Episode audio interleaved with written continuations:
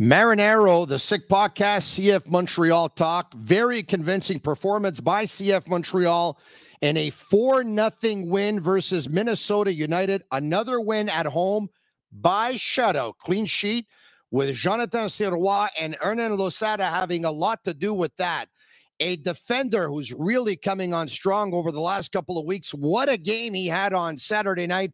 Who are we talking about? You'll find out in just a couple of minutes, as well as a striker who scored a couple of big goals against his former team. So, no need to celebrate for him. We finally found out how this team wants to play. They have their blueprint. This is what we saw on Saturday night. We'll discuss it and much more as we are in the international break. And the next time that they make their way on the pitch will be on Thursday at practice. And their next game will be on the 21st of June. We're talking CF Montreal. I'm Marinaro. Tristan D'Amours sports writer with the Canadian Press, joining me. He's coming up. Turn up your volume. Because you're about to listen to The Sick Podcast. Sick Podcast. CF Montreal Talk. Here's the chance. Here's the chance. They got the goal. Absolutely incredible. Cameron Porter delivers the goal to send Montreal Impact into the CONCACAF Champions League semi-final. The sickest CF Montreal podcast. It's gonna be sick. Sick, sick, sick. Marinaro, the Sick Podcast, CF Montreal Talk, and joining me, like I said, he's also an associate editor with Sportsnet. Tristan D'Amours, how are you? Hi, I'm good. Uh, good, Tony. Thanks for uh, inviting me. Good to be back. You're very, very welcome. Thanks for accepting the invitation. It's always good to have you on. Without further ado, let's make our way to CF Montreal's starting lineup a couple of nights ago on Saturday night, in which, by the way, they introduced officially and uh, finally the blue jersey, right? We had a chance to see it. Uh, I don't know about you, but I absolutely love it. We'll get to you in just a second on that. All right. So here is your starting 11. Sirois in goal, a three man back line of Camacho with Campbell to his right and Corbo to his left. Wanyama and Saliba in front of the back line. Zachary Brault-Guillard, right wing back. Lappalainen at left wing back.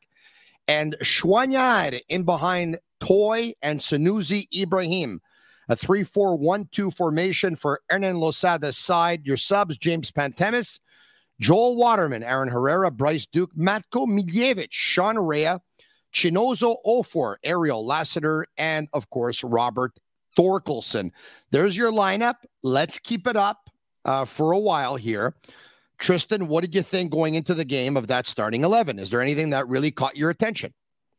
Uh, well, obviously, uh, having Mason Toye back, uh, and I'm sure we're going to talk at length about Mason Toye being back and scoring those two goals, but it's always nice to see uh, him uh, back. I, I know uh, some of the old schoolers, the, the ones that have been there for a while, uh, are kind of tired about me uh, having faith in this guy. But I, I definitely think, and, and we're at this point now where every good performance by Mason Toye is gravy for CF Montreal. So we'll just take it. Uh, but it's still good to have some sort of depth uh, some like any sort of depth right now at, at forward. So having him back in the fold, I think, is very interesting.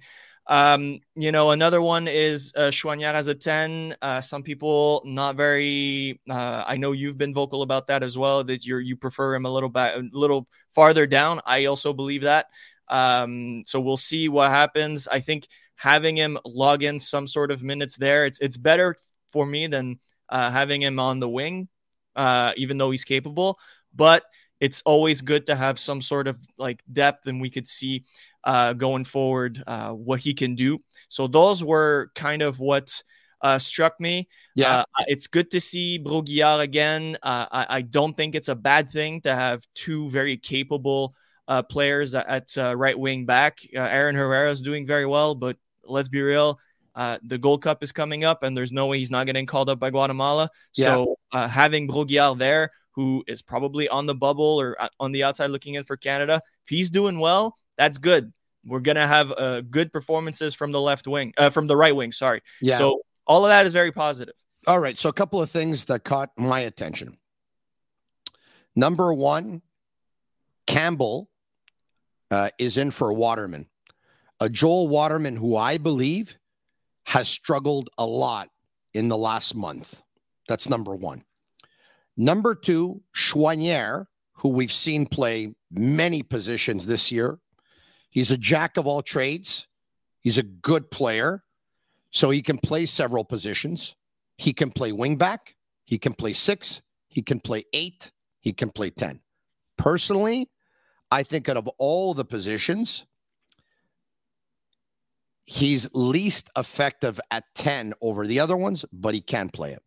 Because he was playing at 10 ahead of Duke and ahead of Miljevic, that gave an opportunity for Saliba to play as a CDM alongside Wanyama. Brault-Guillard is in at right wing back because they've had many games in a short amount of time. So at one point, you got to give some rest to Herrera. Lappalainen is in at left wing back because they gave a little bit of rest to Lassiter. It also leads me to believe that even though recently they had tried Lappalainen as a second forward, they prefer Lappalainen either as a winger or a wing back over the forward position. So those are the things that stood out to me.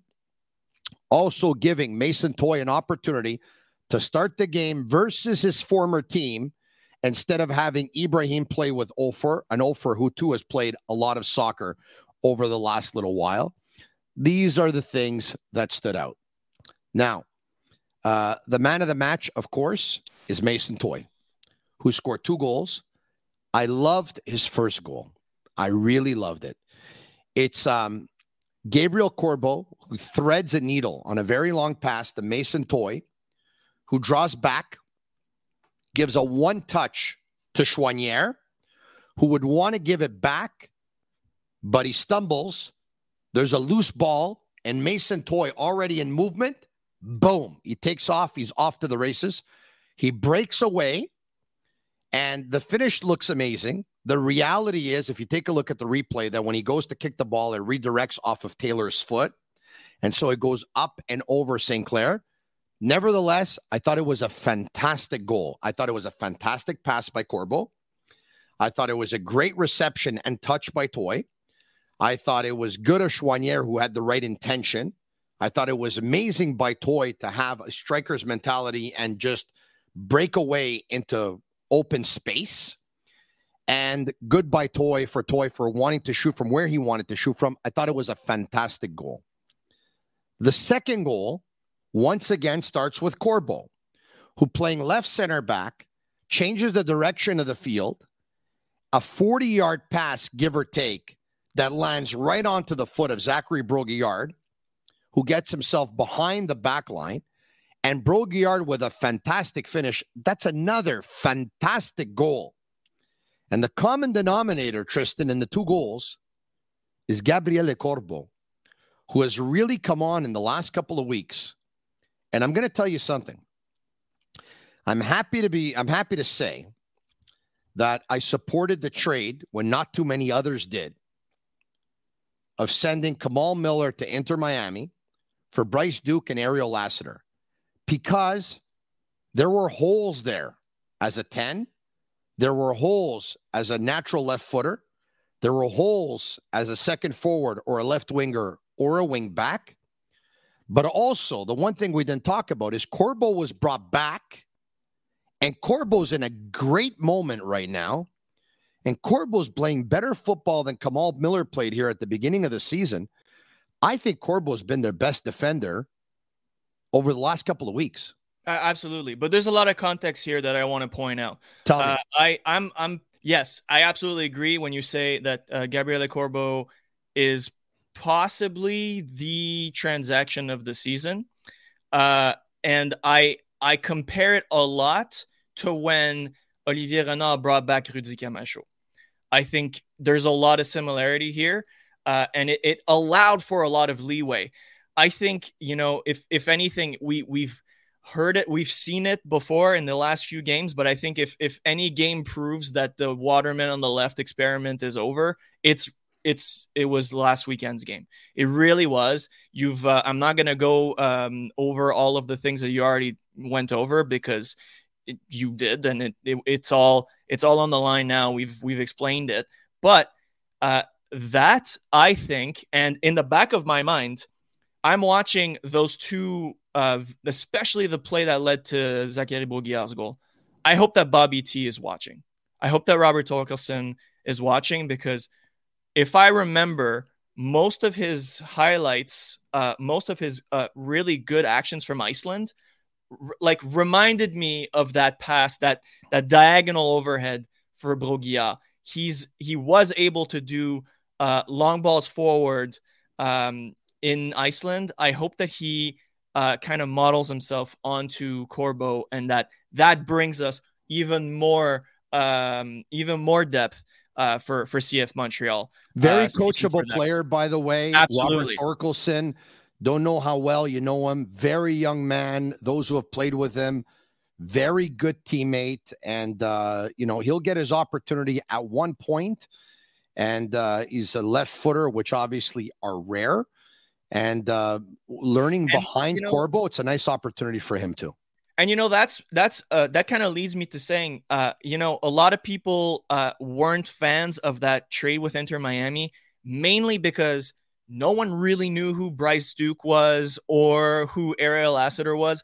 And if we, i- i- if the for the people that knew who he was, uh, Ariel Lassiter, uh, you know, you know, on the positive side of things, it was an absolute great move for him because he gets to kickstart his career, possibly at a position that, yeah, frankly, he didn't play before. Yeah. But I think we can all see that he has uh, great attributes for it and he's playing it really well. And there's an opportunity for him, much like, might I add, Daniel Lovitz did, because Daniel Lovitz was never a left back. Yeah. And Daniel Lovitz now earns, uh, is very, earning is, uh, is living very well at, in Nashville and got to play for the U.S. national team, which you know he's not playing for the U.S. national team anymore. But I could see a, a certain a, a similar situation for a guy like like Ariel Lassiter. So look, we uh, for Montreal uh, for uh, on a Montreal fan side of things, uh, the team that you love traded away a guy that was at the World Cup, a left-footed center back, which we all know is a rare commodity. Uh, someone that a lot of people liked. Frankly, on his side of things, he was not in the right headspace. I think everybody knows, everybody knew that. But uh, you trade that away. He plus, saw his buddy Alistair Johnston go to Celtic. That's uh, it, and, right? And, and play You in that, plus you trade division. money yeah. for two guys you don't know. Like it's not going to be easy, but let, as the memes say, let him cook, yeah. and they're cooking. They I've- really are. So I've said for a while that I thought that uh, Olivier Renard, when the team needed it most, gave them an electroshock by pulling the trigger on a deal where he was able to um, really add depth to the roster in positions where they needed it most and and kind of change up that locker room and to give it a little bit more of a breath of fresh air at that time. I give him full credit. I give full credit to Hernan Losada, who early on in the season, we looked at what he was doing and we were saying, what is he doing? At least I did. Um, it's probably not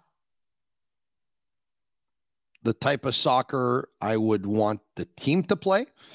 But when they play it well, it can lead to goals, and goals is entertainment, and entertainment does lead to fans. And so I liked one of the answers he gave at the end of the game on Saturday night when he was asked about kicking long balls. And, you know, he was asked about Corbo kicking a long ball to Brault-Guillard and uh, playing long ball. And he said, That's not a long ball, that's a pass. He's right. He's right. A long ball could be, you know what, getting the ball out of the zone for the sake of getting the ball out of the zone. Uh, you can't find a solution. You can't find an outlet. All of a sudden, you want to skip a line. Boom, you kick a ball long. Corbo, there was an intention behind what he did. He saw Brault-Guillard. He wanted to change direction of the field. He saw that he was going to be open. He put him there so he could put him in, in a scoring uh, position. And so, you know, this is a league where a lot of goals are scored.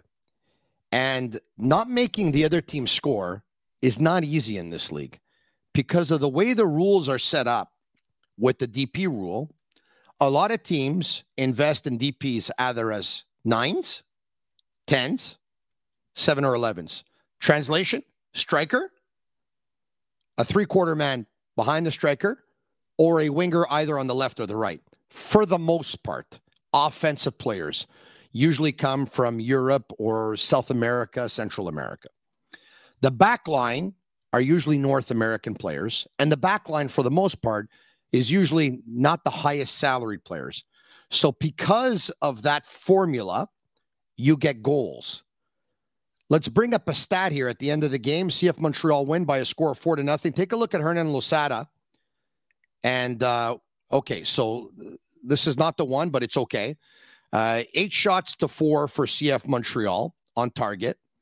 And they concede possession of the ball 46.5 to 53.5, but it doesn't matter. They end up scoring four. But take a look at the shutout stat five games. There you go the fifth team in MLS history to record five consecutive home shutout wins within a single season.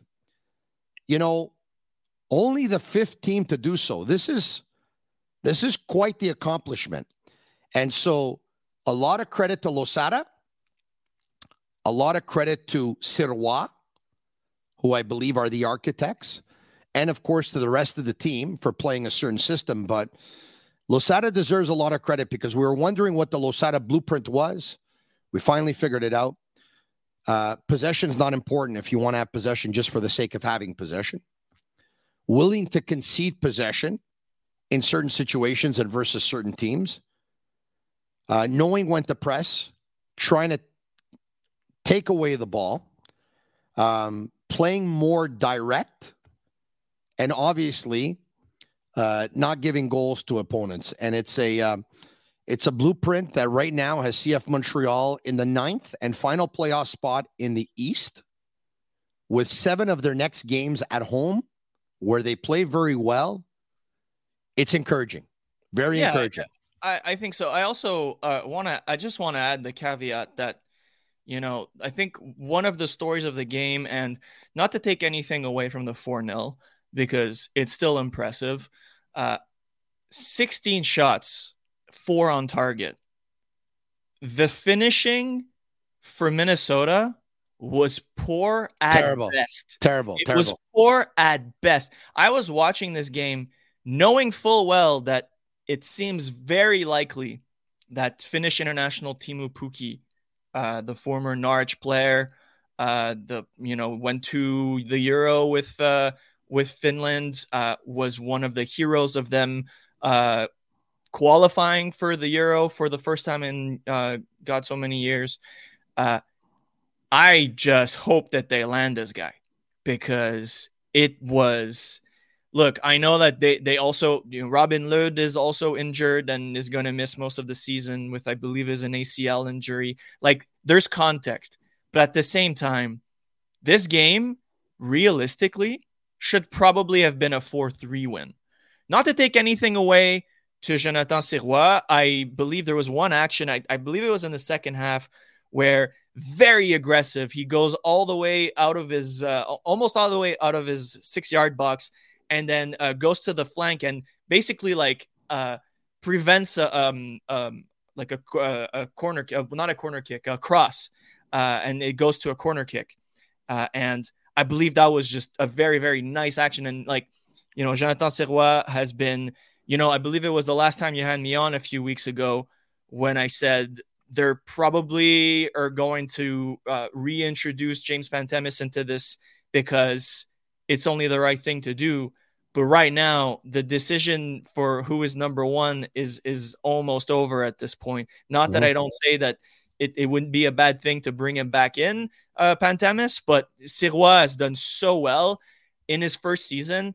And I'm always reminded of uh, when I went to cover the, the Miami game for CP. And I asked him, I asked Sirois, like, dude, do you like think about that this is your first MLS season? Like, isn't that a bit crazy? And he's like, actually, I think about that every time I come out on the pitch. Like, mm-hmm. this is all a first. And I'm, I'm yeah. I'm being humble about it, and I'm, you know, I'm not taking this for granted. And it like that it, to me seems like the absolute best way to, to go about it. Yeah. So yeah, uh, there's there's definitely uh, more things, and then just maybe one last point here before we go into this uh, into a, a next thing is yes, MLS and their roster rules make it so that there's only so much money to spend.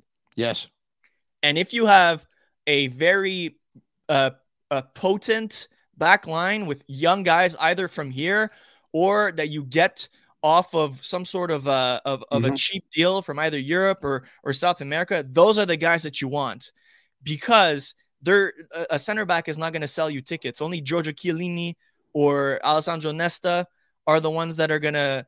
Uh, but these guys, they're coming in. They don't know MLS and how you know how grueling it is. So if you can get guys like Corbo, if you can get guys like Campbell, which we're seeing is is working a, a bit better, or if you can get Camacho on a on a better deal than what he got to come here in the first place, those are the real good players that you want. Speaking so. of Camacho, big goal by him off a header. He looked like a uh, like a striker on that one. Good for him for scoring a goal. And Mason Toye scores a second goal, which uh, which of course was Bryce Duke to Sunusi down the right flank. Sunusi crosses it. Lassiter's coming across. One timer on St. Clair who makes a save. The ball just sits there for Mason Toye. He scores his second goal of the game. And then, of course, uh, no celebration for goal number one or goal number two versus his former team. He comes out at the 59th minute. and also Offor takes over.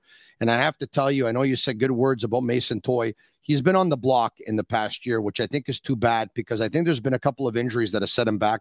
I like the trade when they made the trade to acquire him from Minnesota.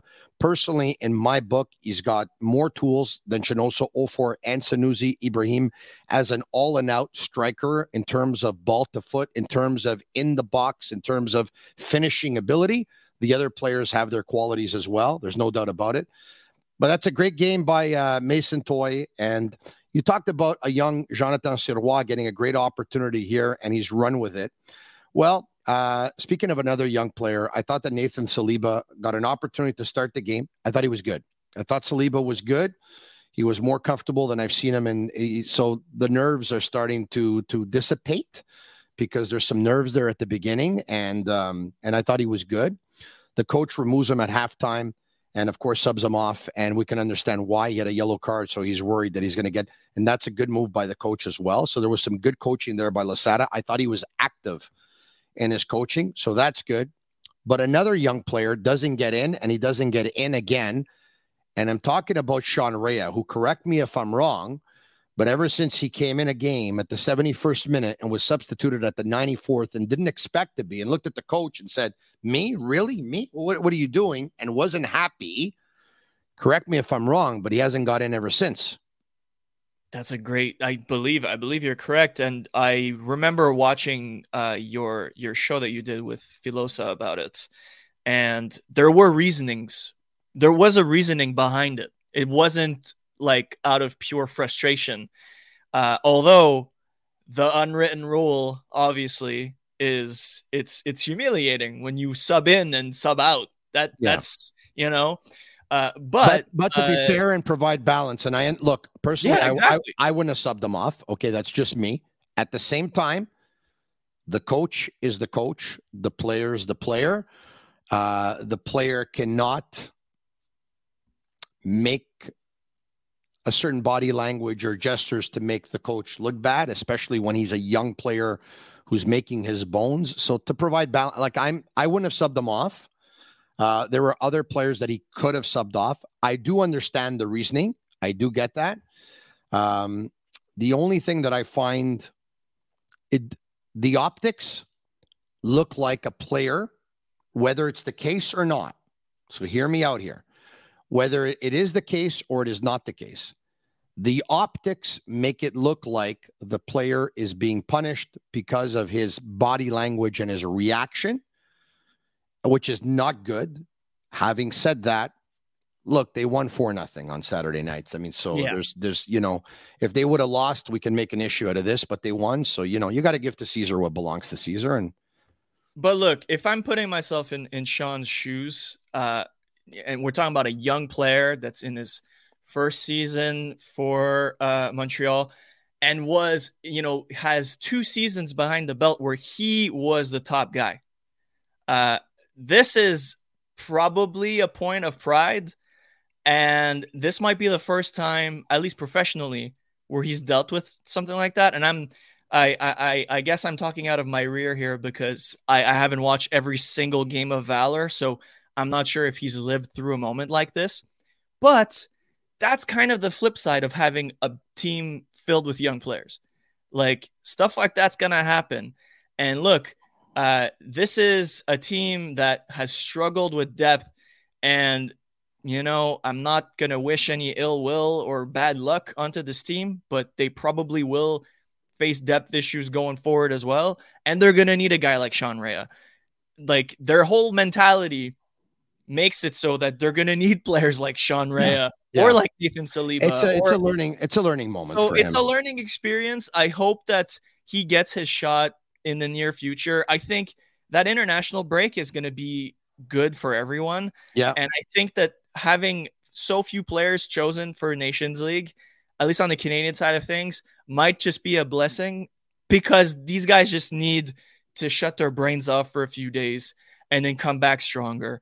And hopefully, you know, maybe I'm I'm looking a little too far in the future, but I'm really interested to see what the Leagues Cup has all about. I know a lot of people were were very uh, skeptical about it. In my opinion, the Leagues Cup should have started like the the format we have now instead yeah. of having this sort of like, you know, a flyer ad type of like friendly games that no one really cares about. Yeah. There's like Champions League attached to it, especially yeah. considering that uh, Montreal didn't win the Canadian Championship.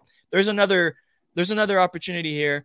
Uh, so, you know, there's a f- there's like a lot of games, there's still a lot of runway to to to to tap in some of those young guys and I think Sean's going to, you know, get better off of that sort of if you want to call it adversity or whatever. Yeah. Whatever you want to call it. Tristan, speaking of league, how about League One Quebec, formerly known as the PLSQ, of course, which is the league in which CF Montreal's reserve team plays.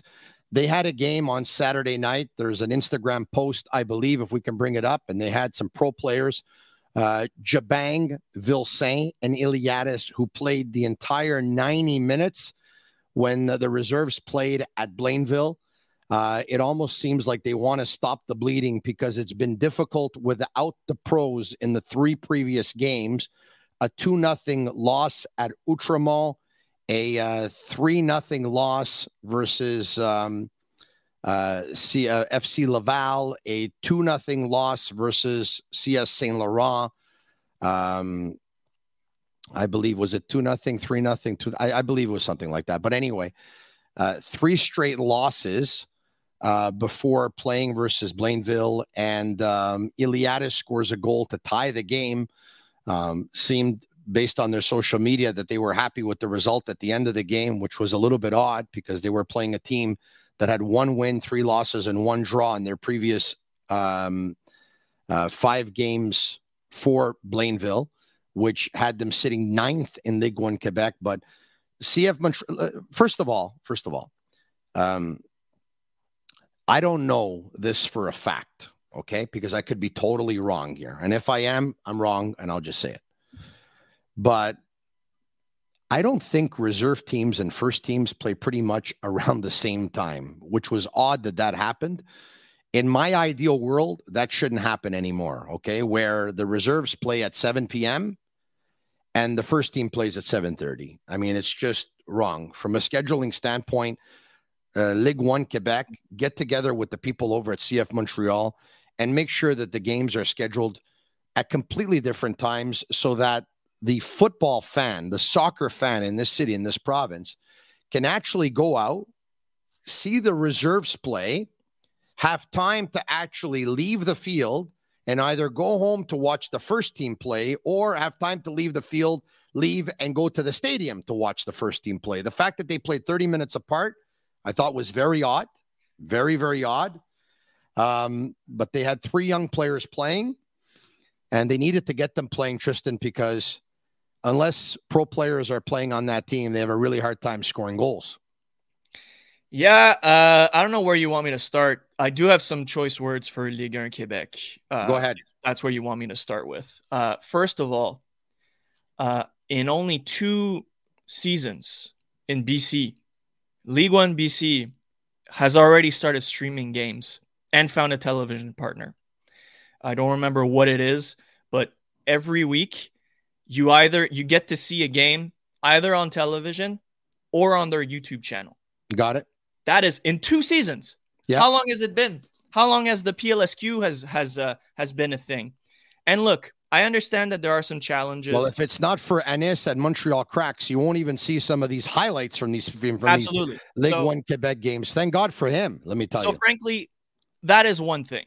Yeah. Uh, maybe it could be something to uh, to envision in the future uh, that you do some sort of in-house broadcast so that people could see the future of your team. That could be something.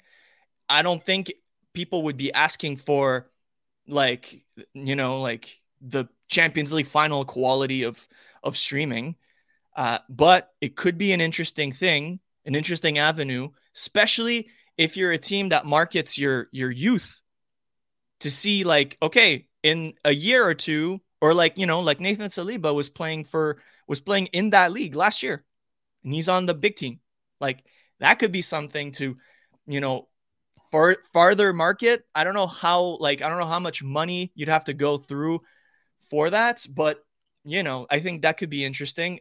But that's all depending on what they want you to see, right? If if they're not interested in in in in giving out Yeah. like some of the first team players that leave, well, that's you know another thing. By the way, as Uh, somebody who knows that team like the back of my hand, disappointed to see Vasilios Tiniakos leave the reserves at the beginning of the week because, in my opinion, my humble opinion, um, the most technical player on that reserve side. But um, you And then when it comes to on the field, well, Iliadis needed game time. He we hadn't seen him in, for the first team in a little while.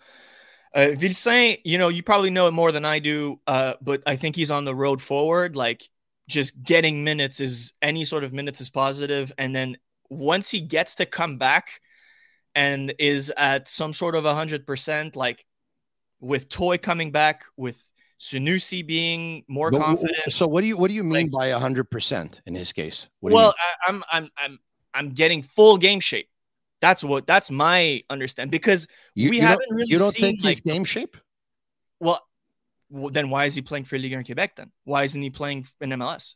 Uh, for the same reasons that uh, that Ismaël Koné was playing for U21 Saint Laurent when the big fat guy who works on the radio at the time used to go around telling everybody that this guy will be in Europe in the next two years because uh, there's people that are But not explain- evaluating the talent the way it to should me, be. But then explain to me Nathan Saliba then. What about him?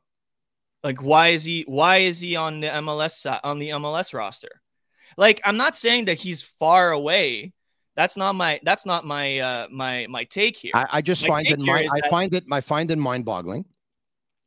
okay. Uh, once again, I, I'm starting to sound like a broken record. I don't want to do this, but so I just all I'm going to say is this: I find it mind-boggling that one of the three greatest players that I've seen in my lifetime out of Quebec leaves at a young age, gets selected by the Sporting Lisbon Academy, in which Cristiano Ronaldo used to play for. I don't know about you, but there's not too many players out of Quebec that can make the Sporting Lisbon Academy. I'm going to tell you that right now. okay. Leaves there, makes his way to Lille, ends up making the reserves because on his first game with them scores two goals in 14 minutes. Leaves there, goes to Antwerp to come back, and in about 18 games in, plays 15 minutes versus a CPL team, 15 minutes in an MLS game, and he's playing in the PLSQ. I mean, why did he leave? Like uh, he- playing in the PLSQ? Anyway, but that's listen, that's that's that's what I'm arguing. I'm like, so is it because is it is he playing there because he needs to put in some minutes in order to get a full like at this point I'm I'm not even asking for a full game. I'm asking for 60. I hear you. Yeah. When so what what's the timeline between the start of the season where he was injured, which is understandable, like if you're injured you can't play, and now like Mason it- Toye was injured too. And can he can he well that's it right Yeah. like he's is he working up to, so what you're arguing here is is he working up to play being able to play 60 to let's say a full 90 or is it just he's down the depth chart and it's he's not there yet? Well, listen, only they know. But um, once again, uh, they're going to have to do something with uh, with the reserve team because uh, if you watch their games, and you said that you're you've been hoping for streaming, but if you watch some of them, there's a total disconnect on the field. Uh, the players, the automations are just they're not there. They can't find each other. There's no chemistry. The gameplay is very very poor, um, and um, you know you just no matter which way you slice it, whether it's probably not the best players that are there or not, but it's just it's all wrong. It doesn't look good on a lot of people right now. It and really, it really does not. But you know what? It didn't look good for CF Montreal at the beginning of the season. At one point, they flicked the switch, and they were able to look a lot better. So here's hoping that they can look a lot better going forward. But here's another thing I'm wondering, and I, I like I try not to talk about it too much because the the hype is going to be there, and that might not be the greatest thing. But with MLS Next on like in his in its last few games of the season. There's like the playoffs going going yeah. on. I believe it's in Dallas. Uh, what's going to happen with Alessandro Biello? And because we everyone saw what what happened when he was with the the Canada youth national team, he wowed a lot of people. Uh, and I believe he's like it's, it's he's 17 now. Mm-hmm. Could this be a, a good opportunity for him to maybe finish off that Ligue 1 season? and see what he can bring to the table. That could what be an interesting. What part. I'll what I'll what I'll tell you is that um, I would imagine at least seven players will end up finishing their season. Will be called up to join the reserves. At least seven players. That's what I would imagine. Um, also, hearing that um, at least 10 08s were cut this past week. I don't know about the 07s, but when you have at least 10 players that are cut from a certain age group, you have to wonder about the talent identification and you have to wonder about the development that those players receive. Like, and how about your patience level? I mean, what, does that say that you take players and then at the end of the year, you cut about 10 of them. What does that say about the talent identification? What does that say about the development or lack thereof? And how much patience do you have? And maybe they're going by their philosophy where, you know, if you're not a certain height, you're out of luck. But it's just um, I don't know. I, I don't I don't know what they're doing. And uh, but hey, that's that's up to them. Um Hey, so. by the way, uh I was um I I just I saw that last week uh, that uh, the Philadelphia Union, which we know they're kind of like some sort of a standard now with their academy and how yes they are yeah they have added uh, starting this season they've added a team in the NPSL which is essentially the Ligue 1 Quebec of the US mm-hmm. uh, or one of because there's a lot more the the land the, the soccer landscape is more fertile in in the US. So as of now or as of 2023, mm-hmm. they have all of their levels of academies. Mm-hmm. Then they have a team in the NPSL, which is semi-pro. Mm-hmm. They have Union 2 mm-hmm. in the MLS Next Pro, and they have their top flight team in MLS. Mm-hmm. I'm just gonna leave it there. Well, why don't they just take um, take a U19 team and put them in Quebec's U21 league? instead of and well instead of taking players and one year later cutting them. And well, by the way, if you're going to cut your players, can you cut them in January? So that, or February, or even March, so that when the season starts on the first week of May, those players that are cut can actually join another club and they can start the season on time. But then again, you keep them until the end because they do their entire season and then you cut them. But then when you cut those players and you go to local clubs and you go fishing for some of the other players, now you're going to get players from local clubs that are at the midway point of their season. And some of them are affiliate clubs. How fair is it to them that you're going to get one of their best players at the midway point of the season. Because if they would have known that you wanted that player in January or February, they would gladly have given you that player. And then they prepare to get another player in that position to prepare for their season. But now you're taking away players from other teams midway into the season, and you're cutting other players, and they have to find teams. It just seems to me that um, there's a better way to get this done. Yeah. But that's just me. And who am I? Nobody. All right. Uh, Tristan D'Amours, this was a lot of fun. It's the international break, of course.